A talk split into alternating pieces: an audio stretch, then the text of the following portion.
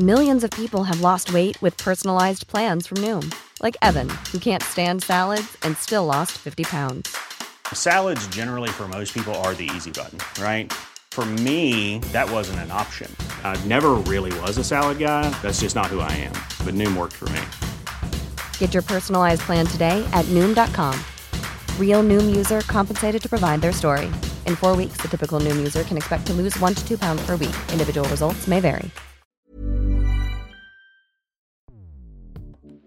Escuchas. Escuchas. Escuchas un podcast de Dixo. Escuchas Fuera de la Caja con Macario Esquetino.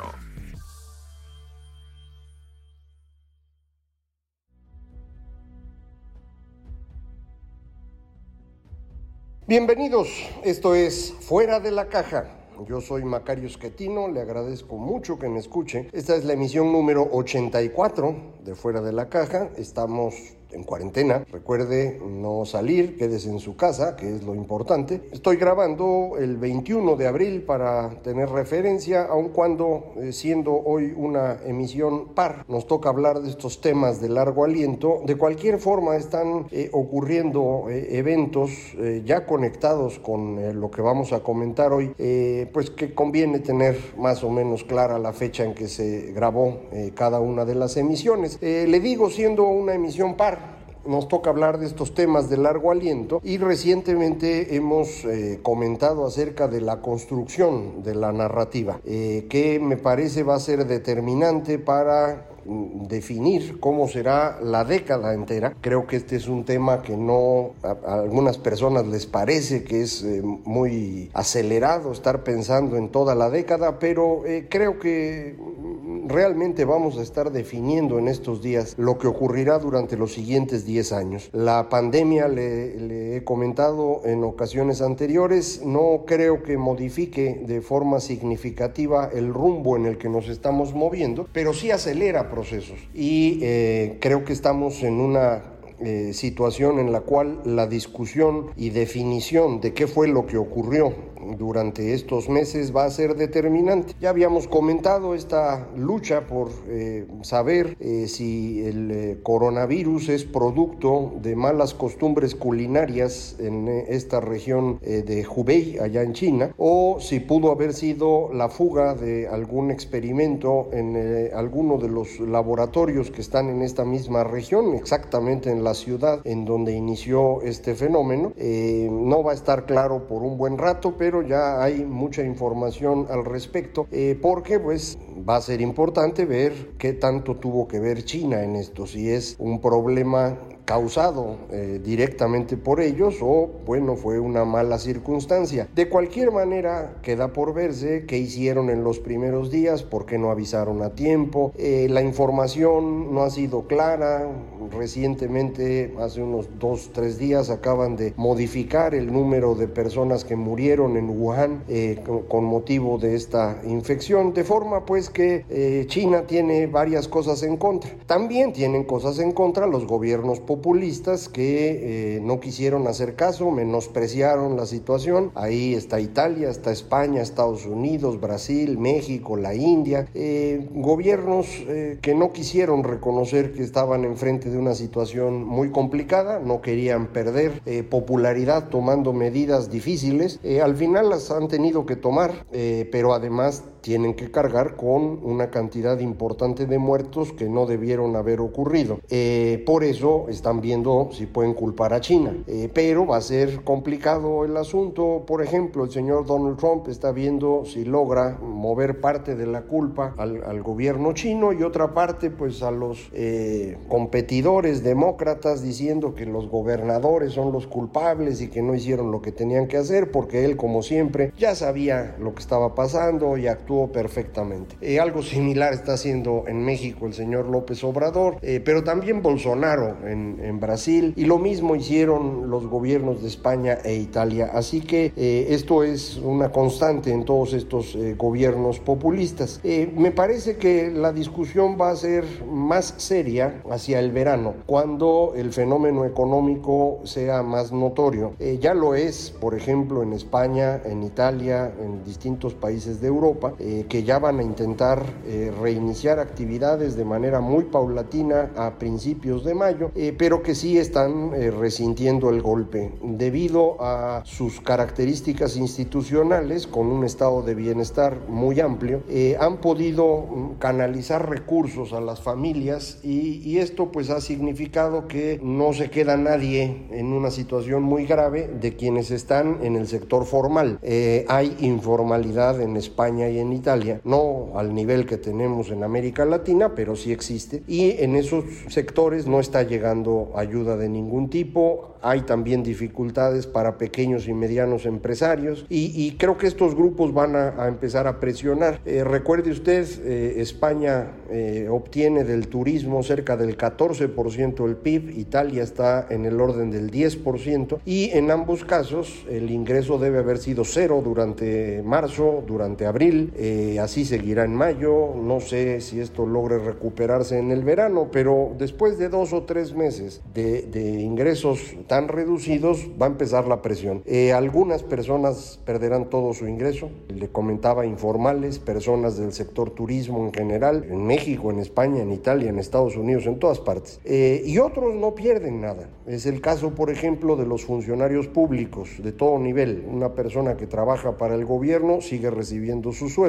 eh, completo, aunque no esté yendo a trabajar o lo haga desde su casa. Lo mismo está ocurriendo con maestros en todos los niveles educativos. Entonces, eh, de entrada, este golpe económico va a producir un problema de desigualdad. Algunos pierden todo, otros no pierden nada, y en medio, pues estará todo el resto de la población. La pérdida promedio mm, que yo me imagino vamos a tener en particular durante estos seis meses que empiezan en marzo, eh, va a ser del orden del 10%, 15% del PIB medido en términos anuales. Esto es una caída muy fuerte de ingreso, es decir, durante esos seis meses el ingreso se reduce en el orden del 20%, eh, suponiendo que después pueda recuperarse. Eh, una caída de 20% en el ingreso no es sencilla de administrar y sobre todo, recuerde, considerando que algunos no pierden nada y otros pierden entonces, eh, creo que este fenómeno de desigualdad va a ser la clave del verano que vamos a tener. En verano estaremos discutiendo en todos los países del mundo quién es el culpable, eh, cómo se resuelve, cuál es la mejor forma de entender lo que estamos viviendo y lo vamos a hacer alrededor de la desigualdad porque este ha sido el tema que ha ido creciendo en las últimas décadas. Cuando en los años 70 empieza a hacerse menos útil el eh, uso de la pobreza como discurso político y el uso del proletariado como actor de cambio, estoy hablando de lo que ocurre en particular en Europa y Estados Unidos, eh, lo que hacen los líderes políticos que utilizan estos discursos para acumular poder es buscar otro tema. Y el tema que encuentran es la desigualdad,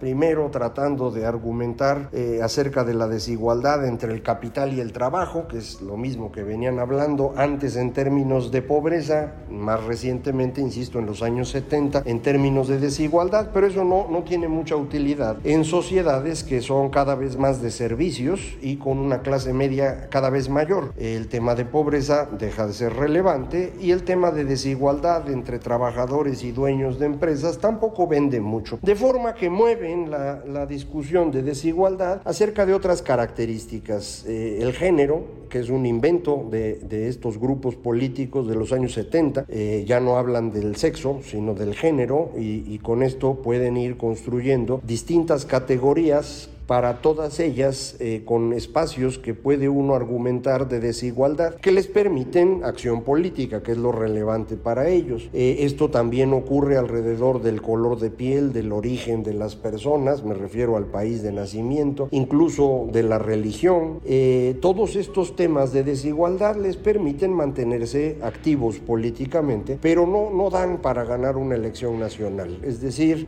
usted puede obtener gran apoyo de un grupo, cuando le dice que está sufriendo de desigualdad y que los culpables son otros, pues este grupo lo va a seguir a usted, pero no le alcanza para juntar suficientes grupos como para ganar una elección nacional. Lo que cambió las cosas fue la recesión de 2008-2009, que sí permitió construir un discurso general alrededor de la gran desigualdad entre los financieros, los banqueros, los gobiernos que los rescatan y todos los demás. Por eso eh, la construcción en, en Nueva York de este grupo del 99% en contra del 1% que lo tiene todo. Eh, un discurso similar al que en 2011 se construyó en España alrededor del movimiento del 15 de marzo, que después se convirtió en un partido político que se llama Podemos y que hoy está en el poder en, eh, España en alianza con el Partido Socialista Obrero Español. Eh, estos grupos pues políticos aprovecharon esta construcción del discurso de desigualdad en combinación con la crisis económica de 2008 para empezar a ganar elecciones. A lo mejor no, no pensaron que esto se puede usar exactamente igual desde la izquierda, como son ellos, que desde la derecha. Eh, de ahí surge el Tea Party en Estados Unidos, que después va a ser la esencia del trumpismo. Eh, todos estos apoyadores de Trump provienen de esta eh, misma lógica de desigualdad en donde ellos no son culpables de nada, sino que son víctimas de un abuso construido afuera. los seguidores del señor Trump, usted los conoce, son en su mayoría hombres blancos con pocos estudios, con nivel de ingreso abajo de la media y que viven en eh, pequeñas ciudades o pueblos. Es todo el centro de Estados Unidos que le permite al señor Trump ganar la elección hace ya cuatro años, eh, gracias a que por la forma de votación en Estados Unidos, estos estados en donde hay poca población eh, tienen un peso relevante en eh, los votos electorales y esto fue lo que le ayudó a ganar.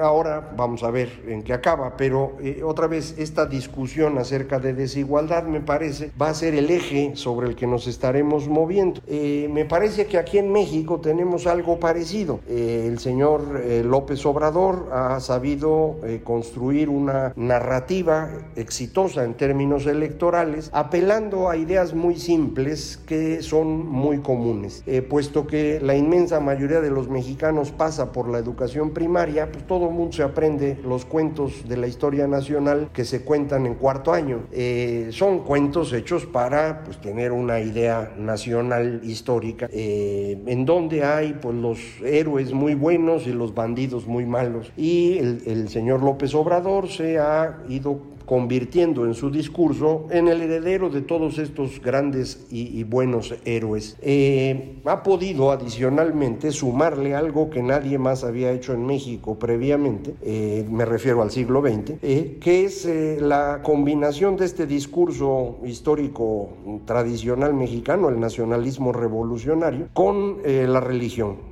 aunque creo que el señor López Obrador no es católico, es de Tabasco y ahí hay otras eh, diferentes denominaciones y creo que él es de alguna denominación cristiana, pero en cualquier caso conoce perfectamente los eh, símbolos del catolicismo y los ha estado utilizando para eh, colocarse bien desde el nombre del partido que creó, el día que registró su candidatura, que fue el 12 de diciembre, precisamente de la Virgen Morena, el uso constante de referencias a, a, la Virgen, pero también, recuerde usted, hace un par de semanas su relicario el detente para impedir eh, que el virus le haga daño gracias a pues el poder, eh, me imagino, moral que tiene esta eh, figurita. bueno, pues esta combinación que yo llamaría nacionalismo revolucionario católico le fue muy exitosa al señor López Obrador mm, para lograr lo que él realmente quería, que era tener el poder. Ya lo tiene. En este proceso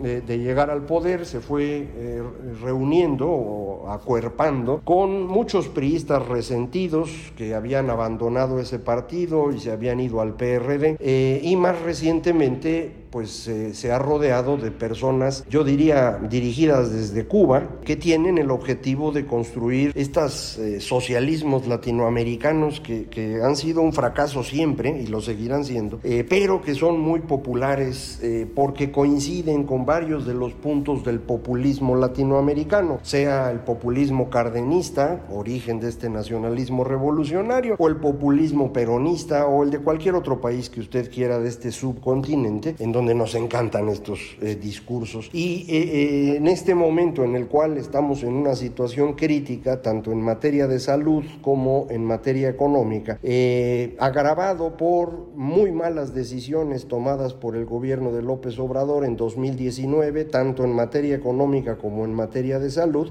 pues ya no encuentra la salida. Y como ocurre con este tipo de líderes cuando todo se les complica, lo que hacen es radicalizarse. Son absolutamente incapaces de reconocer que pudieran estar equivocados y corregir. No lo está haciendo el señor Trump y no lo está haciendo el señor López Obrador. Entonces, pues se radicalizan y van cerrando el grupo que tienen a su alrededor, eh, de manera que quienes hoy pues eh, participan en el gobierno de López Obrador, me parece, son en su inmensa mayoría estos bolivarianos eh, dirigidos desde Cuba eh, que están tratando de construir en México esta pues socialismo latinoamericano versión siglo XXI, que indudablemente sería un fracaso si llegan a, a construirlo, pero lo van a intentar. y parte de este proceso pasa por la destrucción de cualquier opción democrática. Si usted revisa lo que ha ocurrido en la historia de América Latina de los años 50 para acá. Eh, todos los grupos de este corte político que han llegado al poder, eh, lo primero que hacen es tratar de acabar con cualquier eh, asomo democrático, cancelando leyes, destruyendo instituciones y eventualmente empobreciendo y aislando a la población. no serían capaces de ganar una elección libre nunca. puede ser que hayan llegado al poder en una elección libre, fue el caso, por ejemplo, de Hugo Chávez, pero ya una vez ahí, pues eso no vuelve a ocurrir. Eh, Fidel Castro llegó al poder en una rebelión, pero nunca hizo una elección, no fuera a ser que perdiera. Eh, y esto mismo ha pasado en todos los demás lugares. Hace muy pocos meses, recuerda usted, el sainete alrededor de Evo Morales, que pues eh, quiso jugarle a la elección y se le complicó la vida muchísimo y tuvo que salirse eh, porque, bueno, pues hubo circunstancias muy específicas en ese momento. Por eso ningún otro líder eh, le anda jugando a las elecciones. Tratan de controlar todo. eso es lo que en México tenemos que impedir que ocurra. no hay ninguna duda que el señor López Obrador ganó democráticamente la elección y es legítimamente el presidente del país, pero sus decisiones son extremadamente costosas. aún que lo sean, pues él tiene el derecho y la obligación de estar en donde está. Eh, eh, lo que hay que evitar es que nos cerraran la posibilidad de seguir criticando y de ir construyendo opciones políticas alternas. Eh, estos seguidores bolivarianos a los que he hecho referencia continuamente intentan desacreditar las opiniones de quienes no estamos de acuerdo con su líder, acusando de golpismo y de golpe blando y de una organización paranoica que ellos eh, se imaginan. Eh, simplemente se trata de que sigamos haciendo lo que se hizo durante los últimos años en México. López Obrador fue un crítico denodado de los gobiernos que hubo anteriormente y pues pudo seguir opinando, eh, construyendo su opción política, nadie lo obstaculizó, incluso lo ayudaron a que Morena funcionara.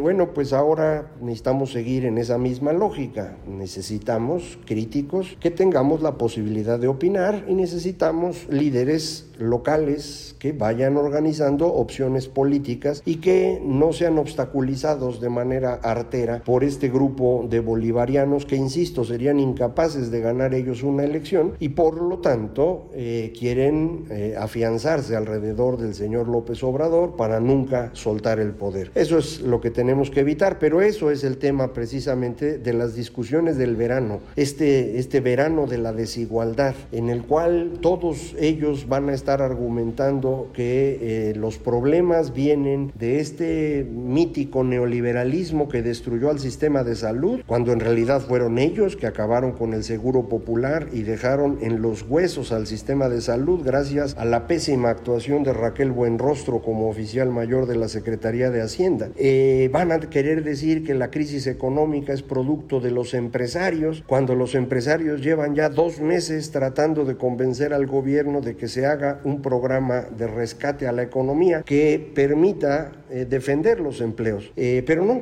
eh, no lo quieren hacer porque pues, se quedarían sin argumento. Es preferible que todo se hunda y entonces argumentar que los empresarios tienen la culpa. No olvide usted que López Obrador en 2012, eso fue lo que dijo, que se hunda Pemex ya lo salvaremos nosotros. Bueno, pues ahí tiene usted hoy a Pemex y ya sabe usted con toda claridad que eso no se va a salvar. Eh, así están las cosas, vamos hacia un verano muy, muy complicado, eh, pero antes de llegar al verano hay que sobrevivir esta situación y por eso le pido quédese en su casa, cuídese mucho, no se arriesgue que no vale la pena, no se vaya usted a contagiar y sobre todo no vaya a contagiar a otros. Muchísimas gracias por escucharme, recuerde Macario MX, www.macario.mx es la página electrónica, correo electrónico macario arroba macario.mx y en Twitter arroba macario.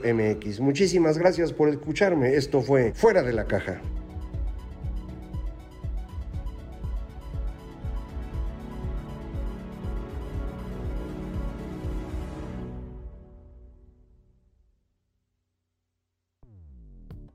Dixo presentó Fuera de la caja con Macario Esquetino.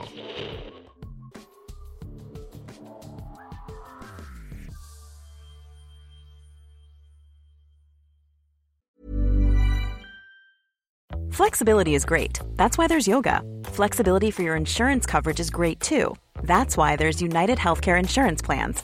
Underwritten by Golden Rule Insurance Company, United Healthcare Insurance Plans offer flexible, budget friendly coverage for medical, vision, dental, and more.